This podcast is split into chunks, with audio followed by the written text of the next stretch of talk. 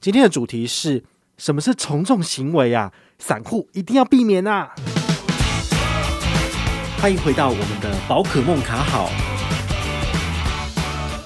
问名牌这件事情，其实大家都没有办法直接跟你讲。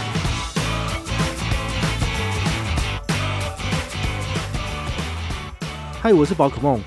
今天呢，我们来聊一聊跟股市有关的议题。好了哈，通常啊，我们大家在做。消费决策或者是投资决策的时候，有的时候我们自己没有自己的定见，没有自己的想法，那就会去寻求其他人的意见。好，这个就是所谓的呃从众行为，就是你要寻求别人的意见。好，那我们先从几个层面来聊聊。第一个就是办卡这一块哦，因为很多人其实在网络上搜寻信用卡的资讯，他们会很懒得做功课。所以他们都会觉得说啊，我就到一个讨论区问一下，然后人家跟我讲几个答案就好了。好，这就是所谓的伸手牌这样子。好，那为什么大家会想要做这个行为？其实也是，我相信应该是潜意识里面也会觉得说，别人懂得比较多，他比较愿意推荐比较适合自己的产品。好，所以这也是所谓的从众行为，就是大家如果都统一推荐某一张卡，但这张卡片可能真的很好，那你就会去申办这样子。好，那当然有时候这种行为会让人觉得很讨厌，因为整个讨论区下面就是每一个都是来问说我要办什么卡，然后自己的话也没讲清楚，自己的状况都没讲清楚，然后每个人都回千篇一律的话，然后他也不看，然后就会觉得说这个人是来乱的吗？好，所以很多时候你在网络上面看各种讨论区，其实都有类似的情形。好，这是在信用卡这一块啊，不论是 PTT 的信用卡版或者是 Dcard 上面都有。那甚至有的时候有些记者很有趣哦，他去看到之后，他就觉得说，诶，这个东西可以抓出来当主题，然后就就拿出来大肆渲染这样子，然后。宝可梦觉得，诶，这个主题有趣，又再拿来做分享，所以呢，他就会这个问题会一直不断被放大，哈，这个是蛮有趣的，哦，这是我自己观察到的。那在投资的部分也是一样，哦，如果你有在一些投资跟讨论群组里面在看的话，你会发现，其实也有很多人他们会提出自己的想法，就是说，诶，我现在有多少多少钱？比如说我一百万，那我可以买什么什么什么东西吗？他说现在什么什么东西可以买吗？那很多时候其实。呃，大家并不知道你的固定收入是多少，然后也不知道说你可以承担的风险承受度是多少，所以没有办法很直接跟具体的跟你讲说这个东西你可以买。好，因为有的时候，也许你真的是很适合做当冲，然后你就是从中间做短线交易可以赚很多钱，但是人家并不知道啊。好，所以这种所谓的问名牌这件事情，其实大家都没有办法直接跟你讲，不然的话就是。我跟你讲了，然后你买你赔钱，你要找我吗？那你赚钱你会分我吗？就不会嘛。好，但是大家其实都还是会有一个这样子的做法，就是所谓的从众心理。好，我们的想法就是，当大家都建议这个东西，或者是觉得这档股票好的时候，你跟着上车，基本上不会错。好，对。但是呢，它其实还是有一些迷思哦。今天就是要跟你聊一下，那股票的价格啊，其实它也是，比如说我们市场上有百万散户跟法人机构的买卖。那在我们相信这个市场是有效率的情况之下，其实大家的出价都会是到一个最适当的价格才能够进行买卖嘛。哦，比较少有这种所谓的溢价或者是这种不灵敏的状况发生。那这种情况之下的话呢，其实呃，我们就很难从中去赚取到一些超额的利润。好，那。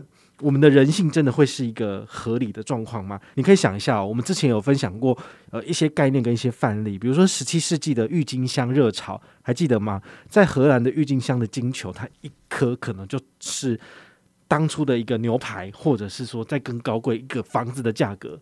那大家都是觉得说啊，它未来会越来越高，所以每个人都是出高价去买各种。不同的配种的这个郁金香球，所以它就产生一个不理性的热潮，所以大家就会觉得说，我现在只要买了这个郁金香球，哈，现在是用一个房子的价格买，未来它就变成两栋房子，那我就赚回来了，好，我的获利是百分之一百。但是呢，这个再大的牛皮总有一天会吹破，所以。等到它真的没有那个价值的时候，大家也觉得不再有这个价值。一旦有人开始抛售，其实接二连三的，就像是骨牌效应一样，所以这就是一个很明显的一个经济大泡泡。好，所以大家都会一直把这件事情拿出来讲，就就是所谓人类的不理性。好，那除了十七世纪以外，最近还有没有什么呃例子是大家也是稍微知道的？好，如果你现在是三四十岁的人的话，其实你应该也听过这二十世纪好这个。网络热潮，好，大家都想说，哦，那个 Internet 上来，哦，大家都相信说，哦，身边的亲友啊，讲说，现在买这个东西，然后呢，你将来，好，就是走上这个热潮，你就可以赚大钱什么的，然后就有越来越多人把钱投进去，可最后它不过也是另外一个泡沫而已。我现在要举一个例子哦，就是一些科学家他想要了解这个从众行为到底会对人有没有多深远的影响哦，他们就做了一个很有趣的实验。但是这个实验我听起来是觉得蛮北气的，就是他就是说。哦，他有给两张图卡，一第一张图卡是一条线，好，你可以看一下这条线是它的标准线哦。然后他再给受测者给看看第二个图卡，它里面有三条线，一条线是刚刚的标准线，一条线明显比较短，一条线明显比较长。然后呢，他就是要问受测者说，诶，你觉得这三条线里面哪条线比较长？那就正常的常理来判断，其实你就是看画面中的那条线哪一条线最长就回答就好，对不对？然后呢，这些实验科学家他们就找了七个人来参加这个试验。然后其中有六个是装脚，这六个装脚呢都讲说最短的那一条其实是最长的，然后第七个才是真正的受测者。然后呢，当那个科学家若无其事的在问一个一个说你觉得哪条线最长的时候，前面六个人都讲说最短的那一条其实是最长的。那等到第七个人，他就有压力了，因为他不知道说我看到的是事实的真相吗？还是每一个人都觉得那条最短的其实是最长的？所以他他就会变成他没有办法去讲实话，你知道？他就说好了，那我就跟大家讲一样的好，这样就不会出错了。对，那在这种情况之下的话，他就是受于全部人的这种隐形的压力之下，他就做了一个错误的决策，对不对？好，这就是所谓的一个从众心理很好的一个示范。那其实十有八九每个人都会受到这种事情的影响，然后就会呃怎么讲，就是做了一个错误的判断。好，那也有一个例子很简单，就是说为为什么其实大家都不喜欢去看布洛格的文章，然后发现他是叶佩，你就很讨厌。为什么？因为他等于是。呃，偏离了事实的中心。比如说，这张卡片其实真的很烂，但是呢，他为了要赚钱，他就把这个东西讲得多好多好多好啊！你就是听他的片面之词，你就去办了，或者是说，同时这间银行他撒了十几个布洛克，所有的布洛克都在说他的好话。那你自己去做完 research 之后，或者你问别人，你问他们，他们都跟你讲说这张卡片很好，然后呢，你就办了。那这件事情其实到最后的结局就是，你会觉得哦，我被骗了。因为这东西明明就没有那么好用啊，那他为什么要骗我呢？就只是为了赚钱。所以，呃，为什么很多的人不喜欢看叶飞的文章？其实就是这样，就是因为人家都是收钱讲好话，在收钱讲好话的情形之下，这就不够客观，不够公正。哦，所以我也希望大家能够自己去养成一个敏锐的观察，就是。你必须要有能力去判断这篇文章到底是不是叶配，但我觉得这好像有点困难哦，所以大家可能就会倾向于比较轻松的做法，就是我跑到论坛去看别人的讨论，我跑到其他的讨论区去看，或者是人家都怎么推荐卡片。那这样的话，因为没有这个业配的诱因的情形，所以你拿到的答案可能会比较公正。好，所以我觉得这是大家还是要自己去做功课，因为毕竟。厂商他们要是要生存啊，所以他们就会花钱有行销预算，然后找人来讲好话。那你如果不查的情形之下呢，你很可能就会被洗脑了。那这件事情其实也不是只有在信用卡的这种产品上面哦，基金产品有没有可能？有，股票有没有可能？有。所以呢，这种东西只要跟行销有扯上关系的，其实都有可能会去呃被曲解。就是说，这个东西到底好还是不好，你有时候比较难去。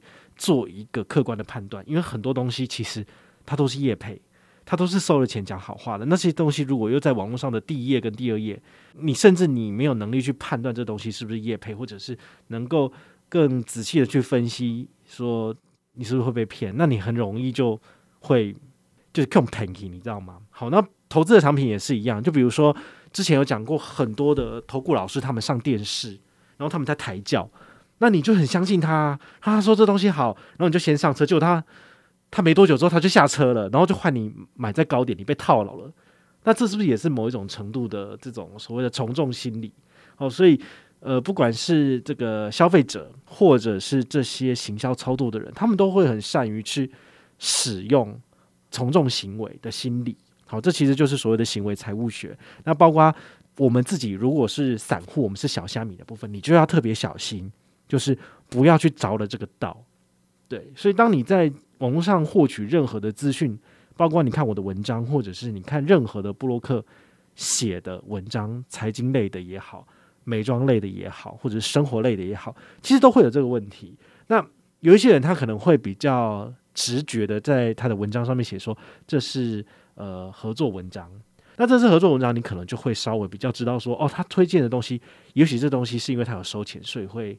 呃，比较偏向那一边，那你就会有警觉性。但很多时候，很多的业配文章他是不会写的，比如说有些旅游部落客，他是受到什么什么国家的邀请，然后他去那边写一篇介绍文，但是他写出来的文章其实非常的顺，文笔流畅，然后照片很漂亮，你根本就不知道他是一个业配，但事实上它就是一个观光发展的合作产品，那怎么办？对啊，所以有些有些时候其实这真的是很难的哈。但但回到我们自己的投资的这一块，就是一样，就是有一句格言，我觉得蛮有趣的，最后跟大家分享，就是没有什么事情啊是比看着朋友发财。更令人会失去判断力的。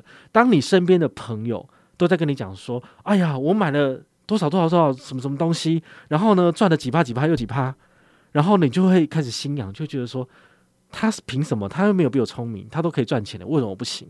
然后你就洗头洗下去了，洗下去之后呢，然后就被套牢了。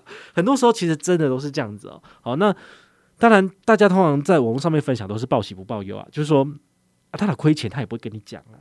好，但是他有赚钱的话，他就会很开心的跟你分享啊，对啊。那人家跟你讲说赚几趴有几趴，他没有给你看对账单，你又怎么知道它是真的还是假的？所以很多时候你可能就会被从众行为这样子的心理学给影响了。哦，你不自觉的，你就会觉得说，哎呀，现在就是一个，比如说二零年代那个时候的网络科技热潮，你身边的每一个人都在买，你的舅舅、你的哥哥姐姐全部都在。讨论这个网络热潮，Internet，然后都一直在买这些所谓的科技股。那你那时候如果头也洗下去，你其实到最后都变壁纸啊，因为它那个泡沫化一来之后，就所有的科技公司几乎通通都是跌停，然后变成壁纸，就一文不值。所以你丢出去的钱，最后就变成什么？就变成那些法人机构或者是那些基金经理人他们自己的那个所谓的业务奖金。好，所以你到那个游艇码头去看的话。没有一个游艇是我们散户、我们这些投资人的，全部通通都是那些 基金经理人的那些游艇啊！这就是非常非常现实的一面。好，希望今天的这期节目呢，能够对你有点启发哈！千万不要再做从众行为了，自己还是要有所谓的理智的判断跟思考，不然的话呢，你的钱就会转手变成别人的钱了。我是宝可梦，我们下回再见，拜拜。